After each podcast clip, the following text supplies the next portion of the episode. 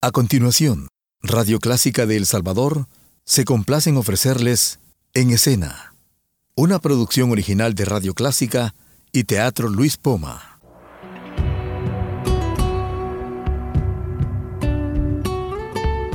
Siempre con usted, Radio Clásica 103.3.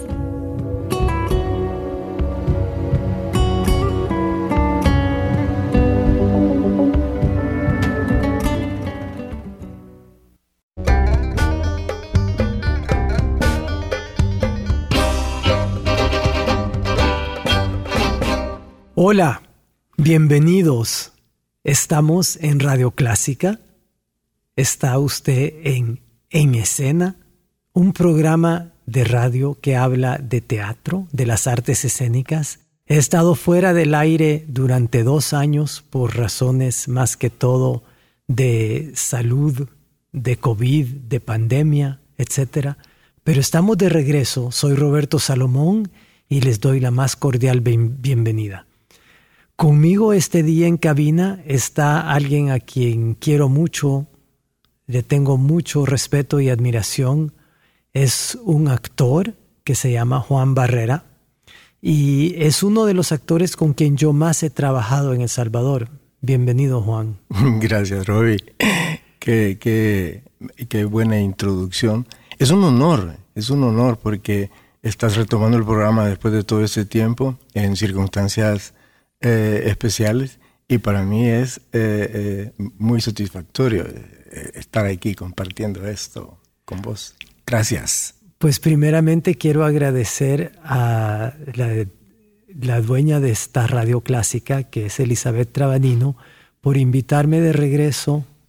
no me invitó de regreso, me invitó a que regresara a hacer este programa y bueno, estamos aquí para hablar de teatro y eh, con todo el staff de Radio Clásica que realmente siempre ayudan con todo y hacen que esto sea una charla muy amena. Esperamos. Esperamos, seguro que sí.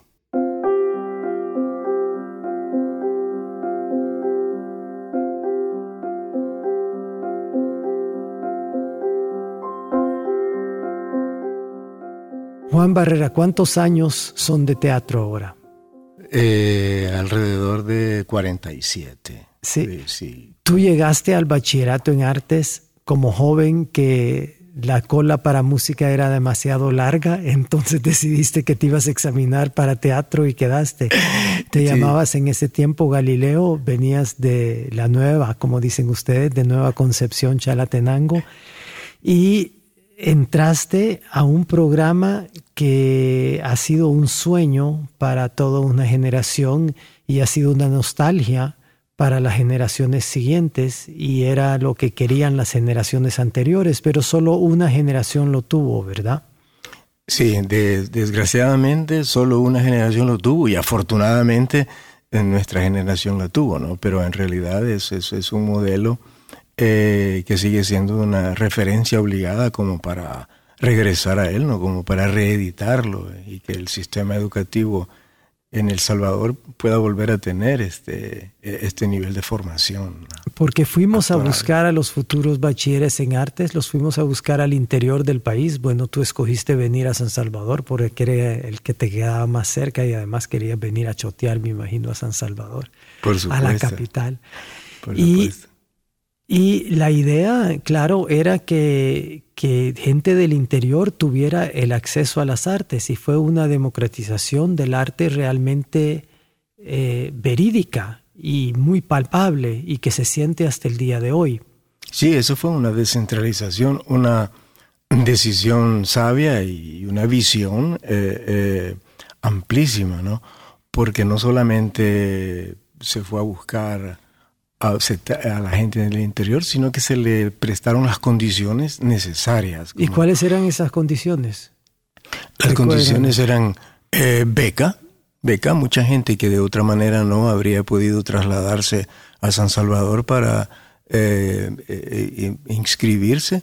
Pero beca habitacional también. tuvo alojamiento, ¿no? Tuvo alojamiento, la dispensa del, del pago de, de, costos administrativos en el plan de estudio y afortunadamente eh, el alojamiento eh, siempre estaba cerca del, del, lugar de estudio y, el, transporte nunca fue un problema, pero sobre todo el, alojamiento, la alimentación eh, y la dispensa del, pago de los estudios, eso fue fundamental para que mucha gente que después demostró que, que, tenía talento inmenso pudiera estudiar, ¿no? y eso fue parte del éxito. Pues homenaje a Walter Benecke, que fue el arquitecto y el inventor de este programa del bachillerato diversificado, de, de, cual el bachillerato en artes entró por último, ¿verdad? El último día entró así porque dijo también artes. Sí, pero era una apuesta principal de él, porque él eh, eh, nos visitaba eh, en, el, albergue donde, donde vivíamos y, él siempre iba y decía cómo están, cómo, cómo se sienten, eh, sugieren algo y, estaba ahí eh, realmente, no, no era una... al director de... sí, a, Robbie, quítenlo. No era una formalidad, él iba y realmente... estaba ahí y se veía que era algo en lo que él creía. era un programa en que creía.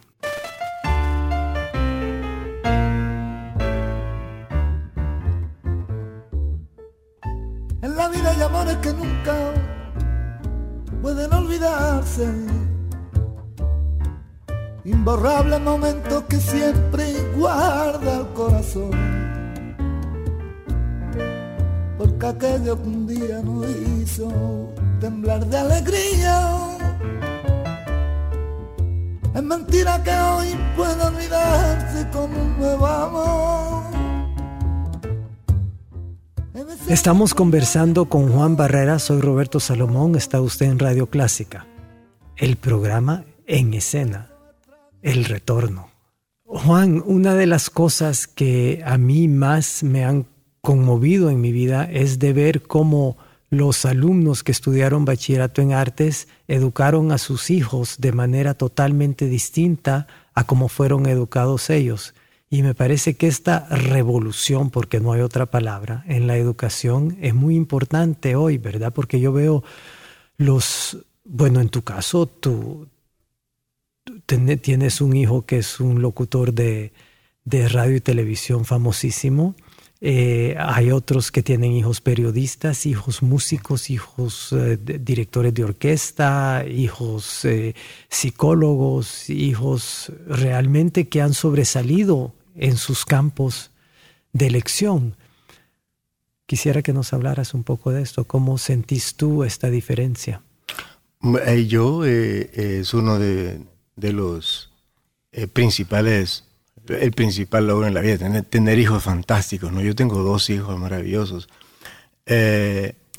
y creo que sí, tienes razón. en mi generación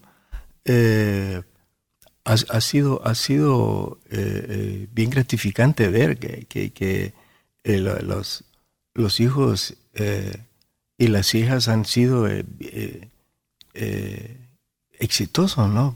buen reflejo de, de, una crianza que, que seguramente tiene sus bases en esa, en esa suerte que tuvimos de tener una, una formación eh, de, eh, en bachillerato sobre todo, eh, el bachillerato nuestro, que nos, que nos formó integralmente, ¿no? No, no, una, no solamente era una formación técnica y una formación artística, sino que era una formación para la vida. Te, te, te, te, llevó a, explorar tus posibilidades emocionales, psicológicas, intelectuales, pero, pero también en relación al mundo, ¿no? a tu entorno. Y, eso creo que nos dio la visión de que dentro de, dentro de eso los hijos eh, eran una parte fundamental que no podías descuidar.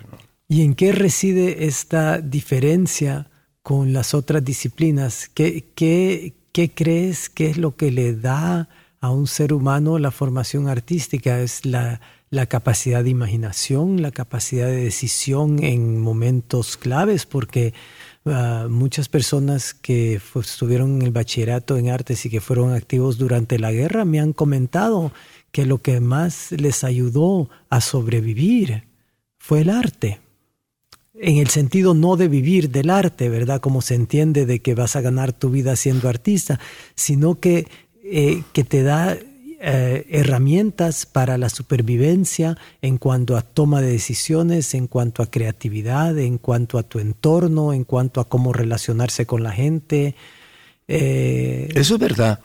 Eh, y, yo creo que sobre todo el teatro te desarrolla. ¿Por qué? porque el teatro te desarrolla, creo yo, especialmente una capacidad de resiliencia en el sentido de de que el, proceso creativo eh, está basado en el conocimiento de, tu interioridad, en el, manejo de, tu emocionalidad y, y, tu, y tu cuerpo, ¿no? No solamente... Yo eh, tuve ciertos alumnos que no pudieron manejar mucho su emocionalidad.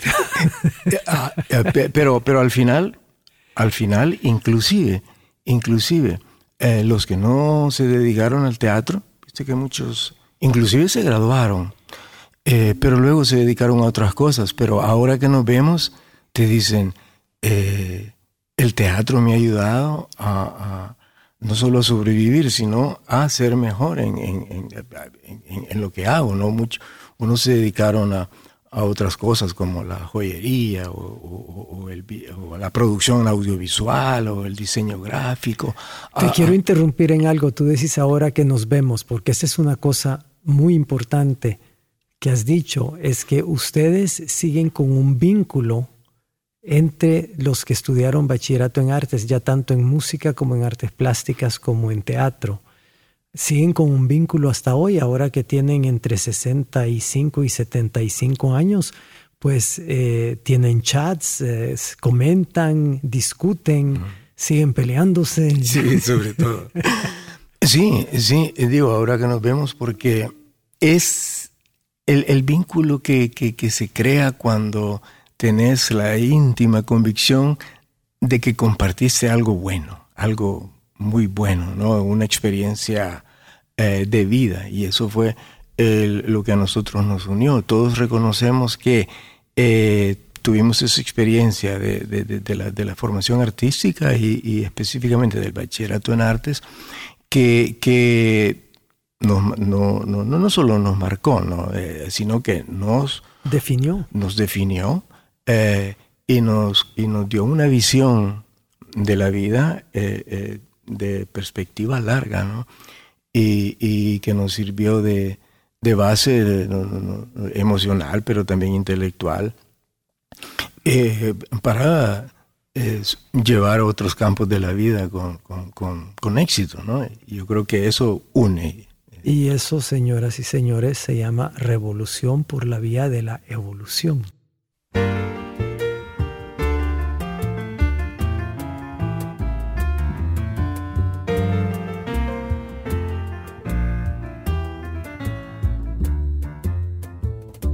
Estamos conversando con Juan Barrera.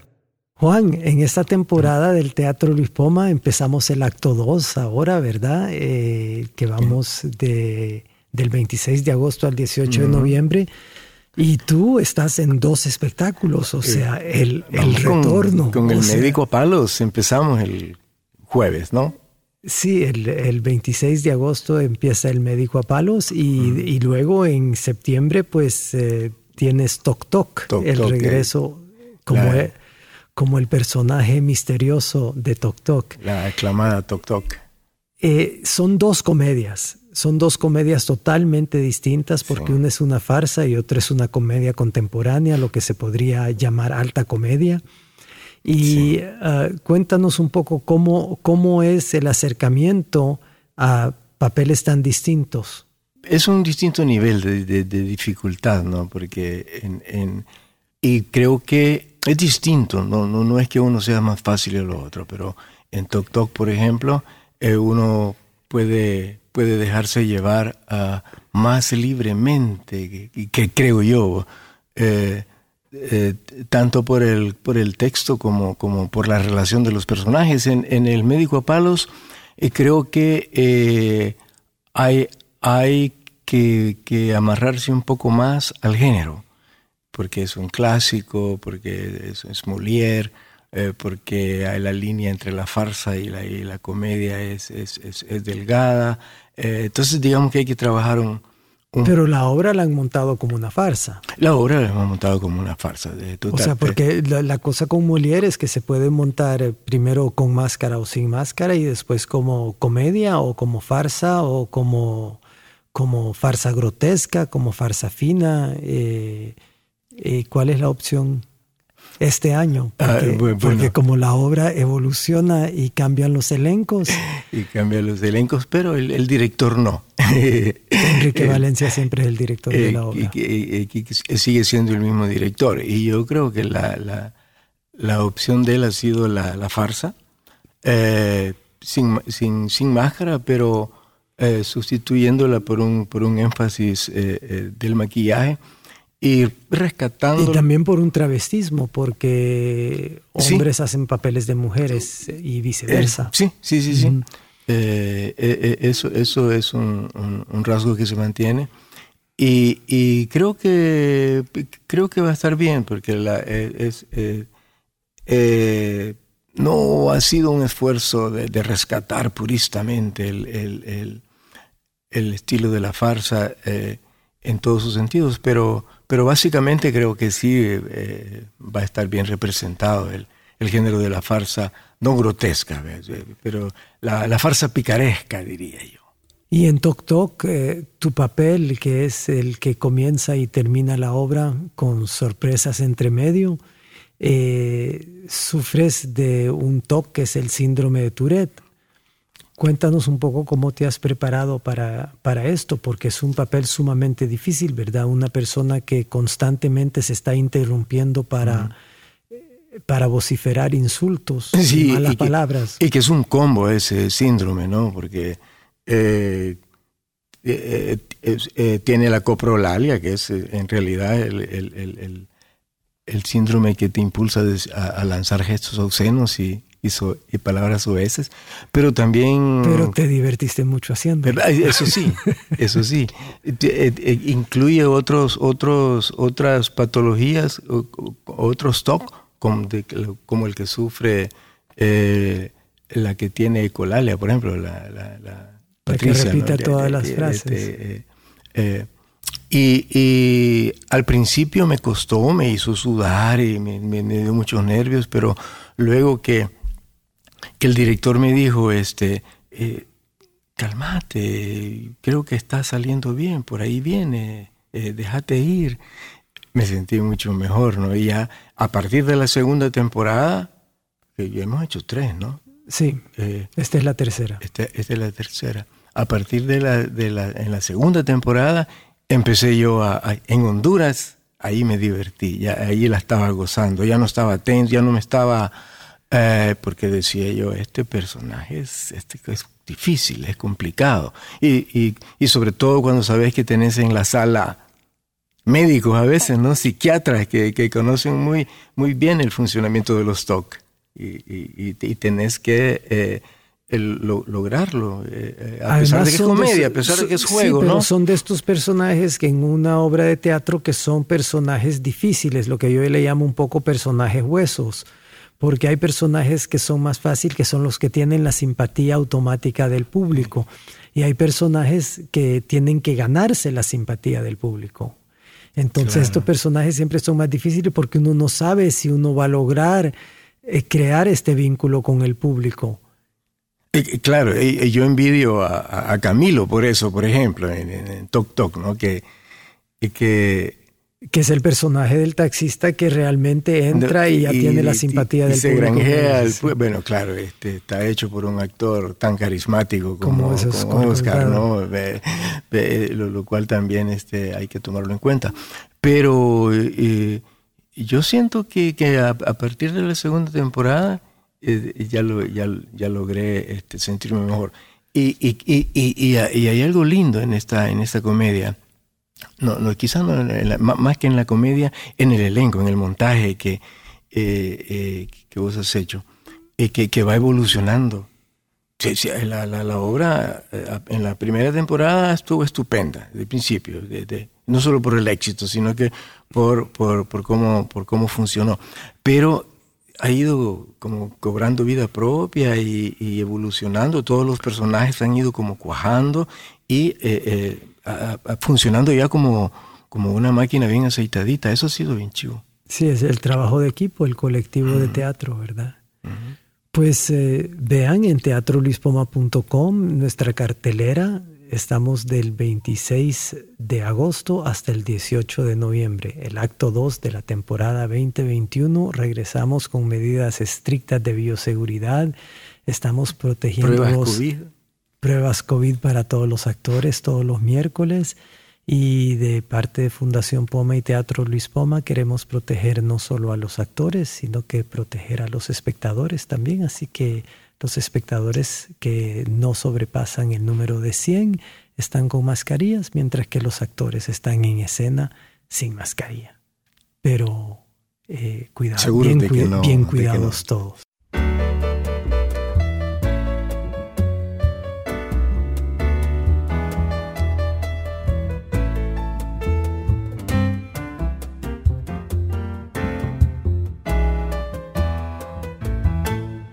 Juan Barrera, tantos autores hemos trabajado juntos desde que empecé a trabajar contigo con García Lorca, pasando por Tennessee Williams, pasando por Shakespeare y ahora en textos actuales y modernos, contemporáneos. Eh, el Shakespeare, ¿cómo, ¿cómo te preparaste para una obra que finalmente era en verso?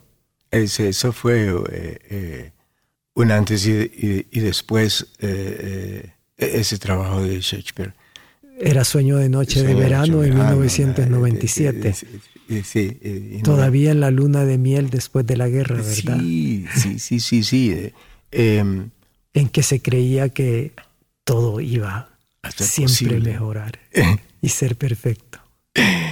Eh, 97 y 98. Sí. Porque fue tan exitosa que, que, Sí, hicimos más de, hicimos más de 50 funciones en el Teatro Nacional. Y, por primera vez el Teatro Nacional full.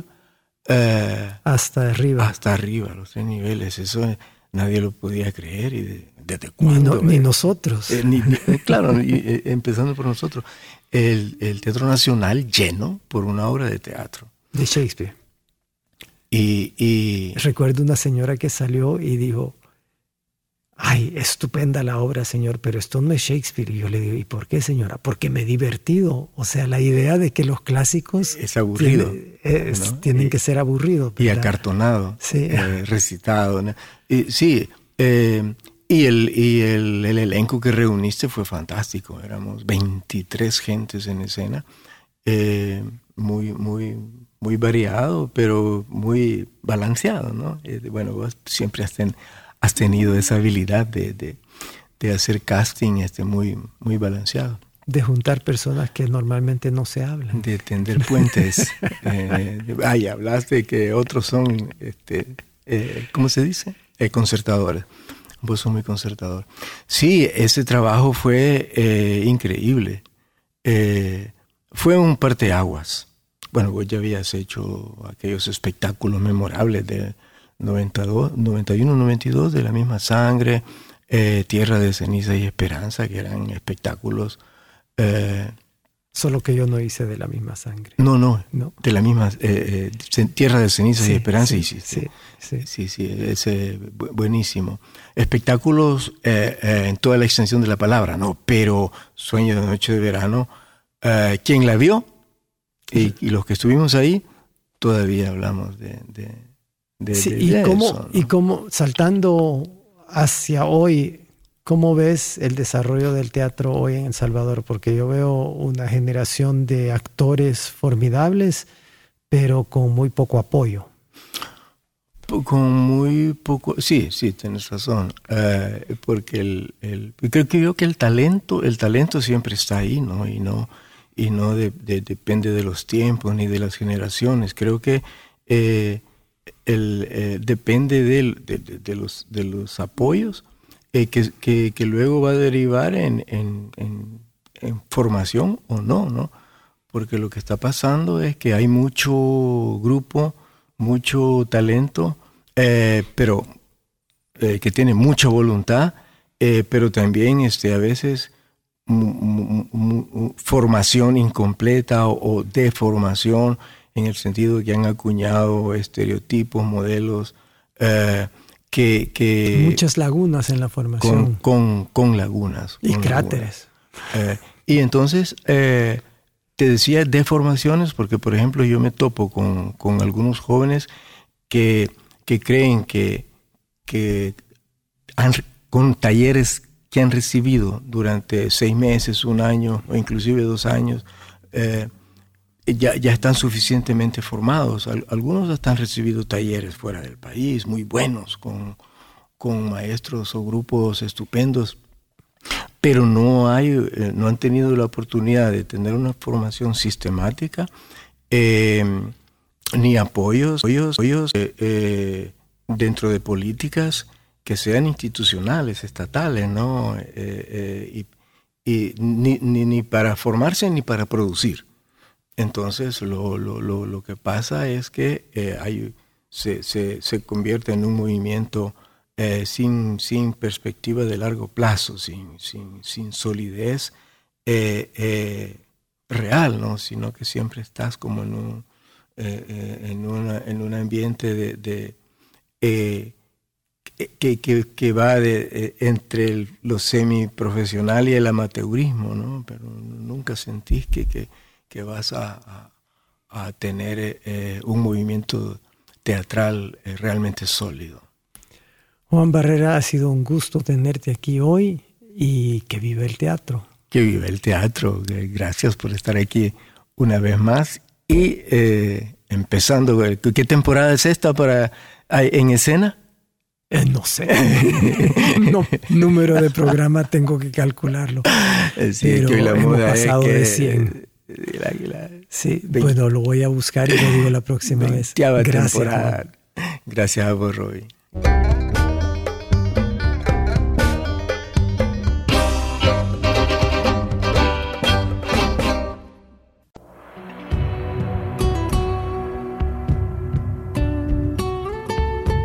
Siempre con usted, Radio Clásica 103.3.